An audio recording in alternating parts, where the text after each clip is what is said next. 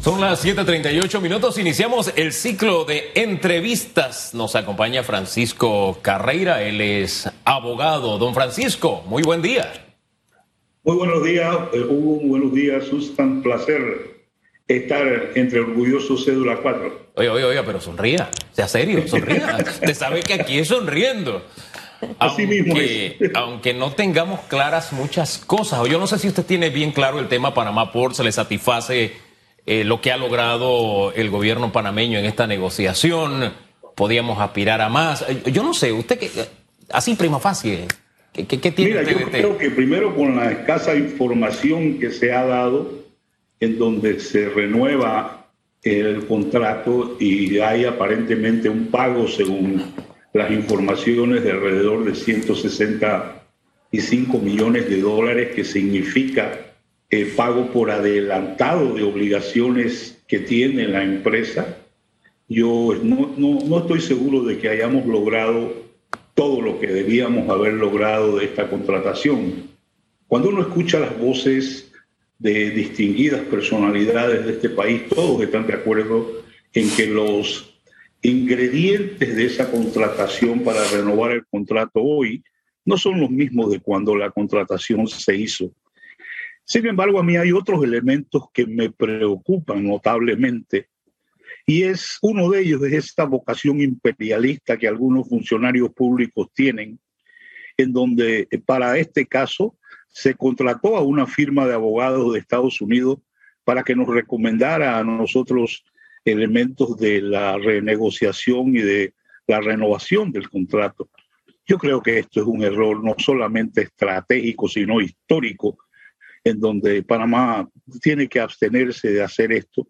En Panamá vemos profesionales con mucho estudio, con mucha capacitación y mucha dedicación para tener que enfrentar esta situación en donde para cualquier cosa como esta, pues lo primero que hace el gobierno es contratar una firma extranjera. Y lo peor de esto, Hugo, es que ni siquiera se entrena a ningún abogado panameño en este tipo de análisis de estudio.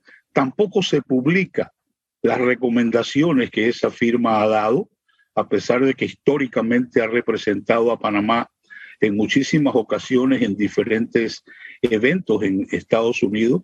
Yo creo que esto ha sido para mí un gran error porque Panamá debió haber tenido una situación de eh, condiciones mínimas. A mí me preocupa de esta contratación y de otras contrataciones que el Estado tiene un tema muy sensitivo. Si nosotros somos socios, nosotros tenemos el derecho a verificar todos los gastos de operación de estas empresas. Y en ninguno de los casos se da que se produce una auditoría de verdad, que en cualquier empresa en donde uno tenga el porcentaje que tiene Panamá en el caso específico, eh, nosotros tenemos derecho a fiscalizar los gastos. Tengo por experiencia de haber participado en eh, discusiones en arbitrajes en donde se discutieron temas de contratos del Estado, en donde Panamá lamentablemente no ejerce una verdadera labor de fiscalización. Y entonces, pues, eh, ¿cómo quieres disminuir las ganancias de una empresa? Inflando los gastos y, no teniendo control sobre los gastos. Creo que esto es parte de una estrategia que debemos hacer y yo no estoy satisfecho de, ni de lo que se ha anunciado, ni de la forma como se ha anunciado que es lo que Panamá ha obtenido. Eh, y en esto yo creo que debe quedar muy claro que las circunstancias, como lo han advertido ex administradores del Canal de Panamá, como lo han advertido ex ministros, ex presidentes, las circunstancias para Panamá no son las mismas. Y creo que una vez más hemos cedido valiosos intereses eh, panameños, tal vez en una forma como he visto en algunos eh, diarios hoy, simplemente por un pago de 165 millones de dólares, estamos hipotecando uno de los intereses más vitales que tiene Panamá, que es su actividad portuaria. Y para, para cerrar un poquito este tema y entender, escuchaba esta mañana, aparte de, de un grupo de abogados, el manifestar que no estaban de acuerdo con la auditoría que realizó la Contraloría General de la República. Obviamente ahora viene esa parte de conocer realmente qué fue lo que se negoció, porque nadie lo sabe. Y, en realidad todo el mundo debe manejar la información porque es una negociación de país. no de un partido, no de un gobierno, no de una persona. ¿Cabe la posibilidad de eh, pausar todo avance luego de este anuncio y hacer una revisión o eso en realidad ya no cabe en un caso como este de los puertos? Bueno, ya con lo que se ha anunciado hoy, yo creo que ya esto lamentablemente poniéndolo en buen panameño es un clavo dado. Ya está, eh, este contrato se va a eh, extender por 25 años más en las condiciones en donde no se han revelado ni los detalles. Eh, yo siempre tengo un cuestionamiento con el tipo de auditoría. La Contraloría General de la República hace un trabajo excelente, pero en el caso de estos contratos en donde nosotros somos socios, en estos casos la fiscalización de gastos es un proceso completamente distinto a una auditoría de la Contraloría. Lo que ocurre con estas empresas, como se ha visto en otros procesos, es que hay una suma incontrolable de gastos que son reconocidos, que son los que afectan al final del día las ganancias que como país nosotros tenemos. Y es lamentable que se haya perdido esta oportunidad de eh, volver a, incluir elementos vitales para Panamá en relación con esta contratación. Ahora, cambiemos de tema y vamos al plano de la esfera penal de un caso que definitivamente ha captado la atención no solo de Panamá, y que en realidad ya tiene bastante tiempo de estar en, en, la palestra, licenciado Carreira, el caso del expresidente Ricardo Martinelli. Eh, un caso que creo que puede ser motivo, y de seguro lo va a ser de análisis de las tesis e investigaciones de muchos estudiantes y de muchos profesores, porque hemos visto que a lo largo de este caso se han presentado recursos, solicitudes que han sido rechazadas. Usted que maneja eh, al dedillo el tema de este derecho internacional que obviamente vino desde el momento en que es conducido el expresidente a Panamá, específicamente dentro de los casos que estaban dentro de ese expediente está este de los pinchazos. Eh, el manejo que se ha dado hasta ahora, ¿esto es normal que ocurra? ¿Es parte de lo que está permitido, que establece el debido proceso y que está apegado a las normas? ¿O en realidad estamos viendo comportamientos inusuales en el manejo de este caso? Mira, yo creo que aquí tenemos que partir de la base de que el sistema penal acusatorio para la provincia de Panamá se puso en práctica bajo el gobierno del presidente Martinelli y cuando se adoptó el sistema penal acusatorio, se le incluyeron algunas medidas que yo siempre he denominado que son folclóricas, en donde se han incluido elementos que en otros, en otros países donde se usa un proceso similar jamás se darían. El primero de ellos es ese derecho que tiene la Fiscalía a apelar una decisión. Esto no es normal, pero esto lo adoptó el gobierno precisamente presidido por la persona que hoy está involucrada en este proceso.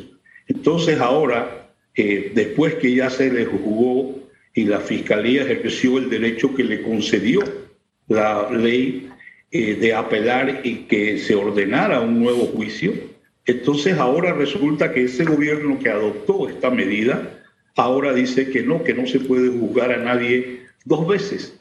Eso no lo advirtieron en el momento en el que se adoptó el sistema penal acusatorio a pesar de que muchas personas manifestamos en este momento la situación de que estábamos incluyendo algo que es una tremenda barrabasada jurídica, pero bueno, eso fue lo que se adoptó en ese momento por la forma como se controlaba tanto el Ejecutivo como la Asamblea. Ahora, después de esto, tenemos otro tema adicional que es lo que siempre he dicho, en los casos que involucran al presidente Martinelli, tienen un elemento legal y tienen un elemento mediático. El elemento legal aquí es lograr que el caso prescriba, es decir, que sea llevado a juicio. El elemento mediático es toda esta situación de que lamentablemente un día vemos al presidente activamente eh, bailando activamente en una vida social que es eh, proyectada estratégicamente y cuando viene una audiencia entonces surgen enfermedades, surgen cirugías, surge una situación que impiden que la justicia se lleve a cabo. Yo creo que hablando un poquito del efecto de la pandemia en el proceso judicial panameño, hay cosas que la pandemia nos han traído que deben quedarse. Y una de ellas es la capacidad de hacer eh, procesos penales, procesos eh, a través de, plataformas como Zoom o Teams o lo que sea, en donde la persona está presente a través de eh, esta plataforma y se cumple con los requisitos del debido proceso. Yo no veo por qué en este caso el tribunal no puede ordenar que donde quiera que esté el presidente recluido o guardando reposo o lo que sea, no tenga el acceso a estar presente en la audiencia. Hoy electrónicamente se puede dar toda esta circunstancia y así se evita el riesgo, porque aquí lo que estamos es como en una carrera de qué ocurre primero, si vamos a la audiencia o el caso prescribe. Lógicamente, si el caso prescribe, esto sería para mí uno de los escándalos más grandes que puede haber en la justicia panameña, porque nosotros estamos pagando muy caro otra ley que se adoptó durante el gobierno del presidente Martinelli, que fue el famoso blindaje, en donde se ha convertido la Corte Suprema de Justicia en un tribunal de primera instancia para diputados, incluyendo los diputados del Parlacén, casos como el del señor Arquesio, son los que ponen de manifiesto el ridículo internacional que hemos hecho, convirtiendo esta ley de blindaje, dándole a, esta élite eh, de diputados pues, un estatus penal que ningún panameño tiene. Todo esto se adoptó durante ese gobierno y lo que estamos pagando ahora es la situación de que estos casos no prescriban por la situación eh, de salud, que un día es una cosa, a los dos días siguientes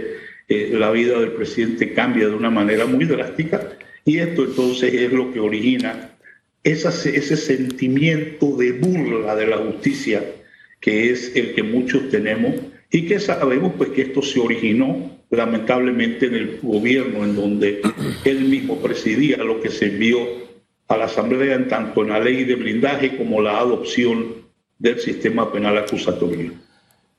Eh, más allá de, de las impresiones que podamos tener, esa sensación de burla, porque uno siente de pronto que quien preside el proceso no es el que tiene la conducción, sino que la tiene una de las partes en el proceso y uno siente que, mire, yo le voy a ser franco, a mí se me, se me explotaron dos, dos discos de la columna y y, yo ni dormía, ni era productivo, era un dolor, a mí me inyectaban y ni con las inyecciones, ese, ese es un dolor que yo, wow, yo no se lo deseo a nadie.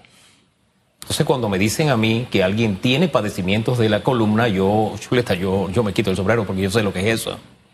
Pero también uno evidentemente se da cuenta cuando, cuando es un cuento. Así de simple, porque uno lo ha padecido, ¿verdad? Y cinco, yo tuve dos, cinco. Pero entonces da la impresión de que el proceso lo está conduciendo la parte que por una carie no, no se presenta.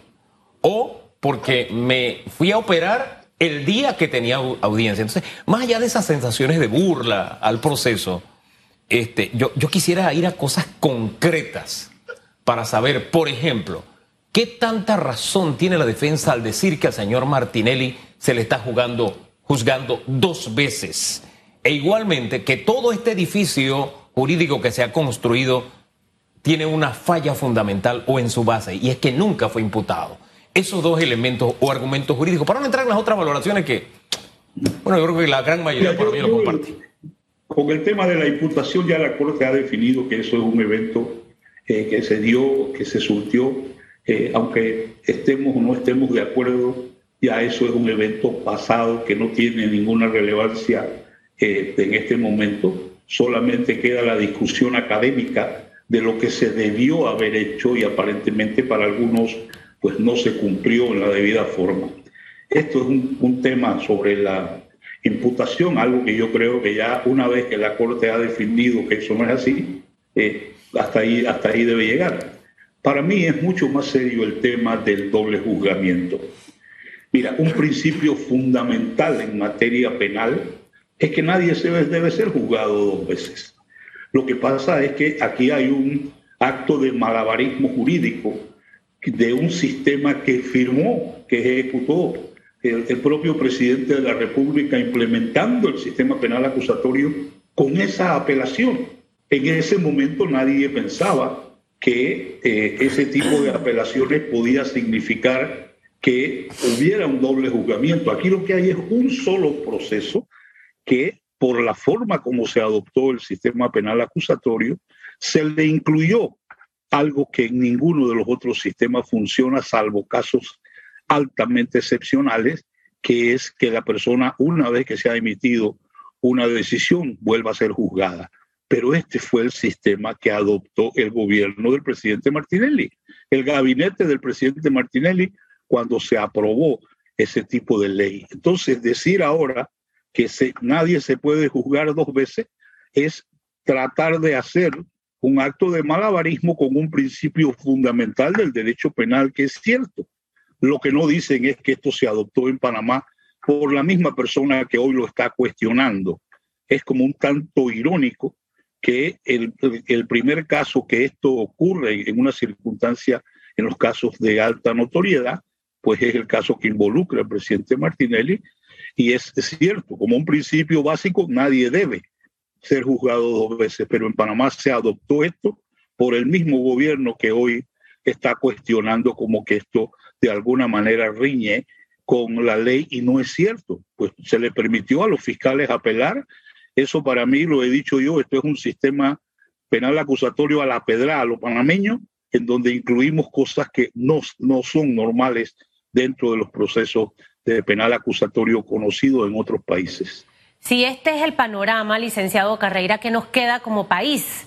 O sea, aprobamos algo que ahora en algunas cosas no nos conviene, eh, y aquí es como para ambas partes. No conviene o a las víctimas supuestas o al que, al que es acusado. Entonces, un sistema que tiene varias deficiencias. Sin embargo, escuchamos a lo largo de toda su implementación a lo largo de la presentación de esta iniciativa voces que aseguraban que esto iba a ser muchísimo mejor para la justicia en Panamá.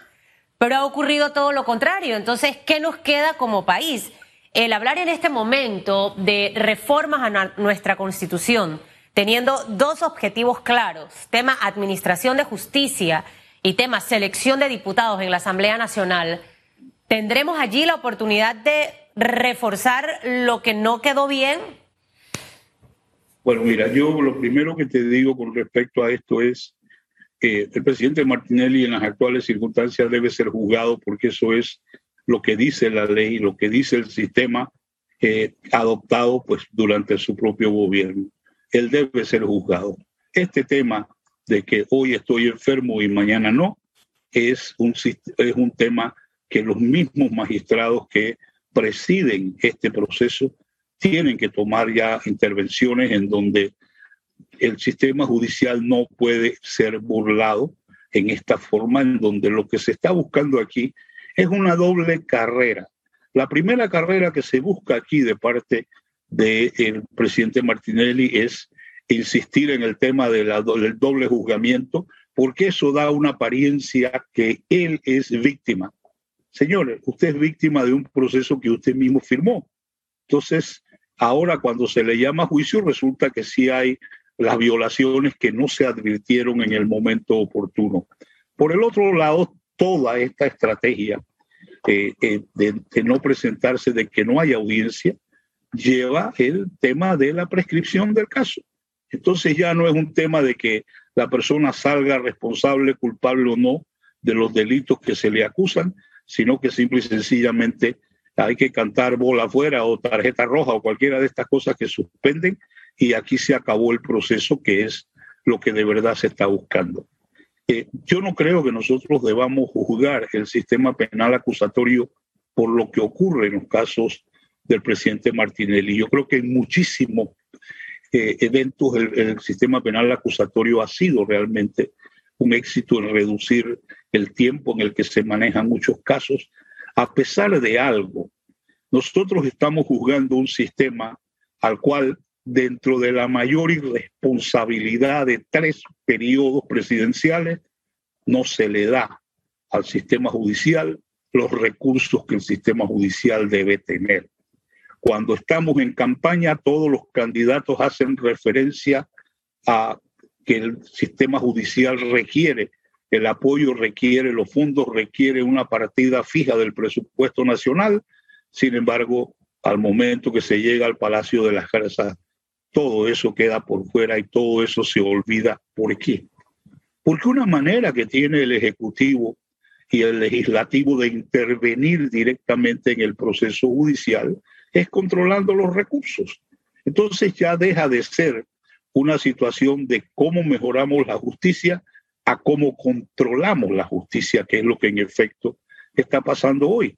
Yo te digo, cuando uno tiene la oportunidad de asistir a alguna de esas audiencias en el proceso, en el proceso penal acusatorio, te, te, tienes que sentir, tú sabes, frustrado, te tienes que sentir muy mal de la situación como ahí se imparte justicia, el tipo de salones en donde se, se hace, eh, no hay realmente las condiciones, pero bueno, eso es lo que nosotros hacemos eh, de tener unas, unas estructuras que no son las que debe, debemos tener y al final del día esto se reduce a un tema de apoyo presupuestario. Entonces, es, tú sabes, un tanto eh, frustrante concluir, nosotros tenemos hoy la justicia por la cual estamos pagando y eso sí es una responsabilidad del Ejecutivo y de la Asamblea.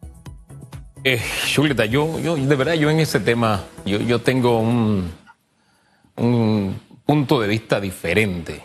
Yo creo que usted tiene que hacer lo mejor con lo que tiene.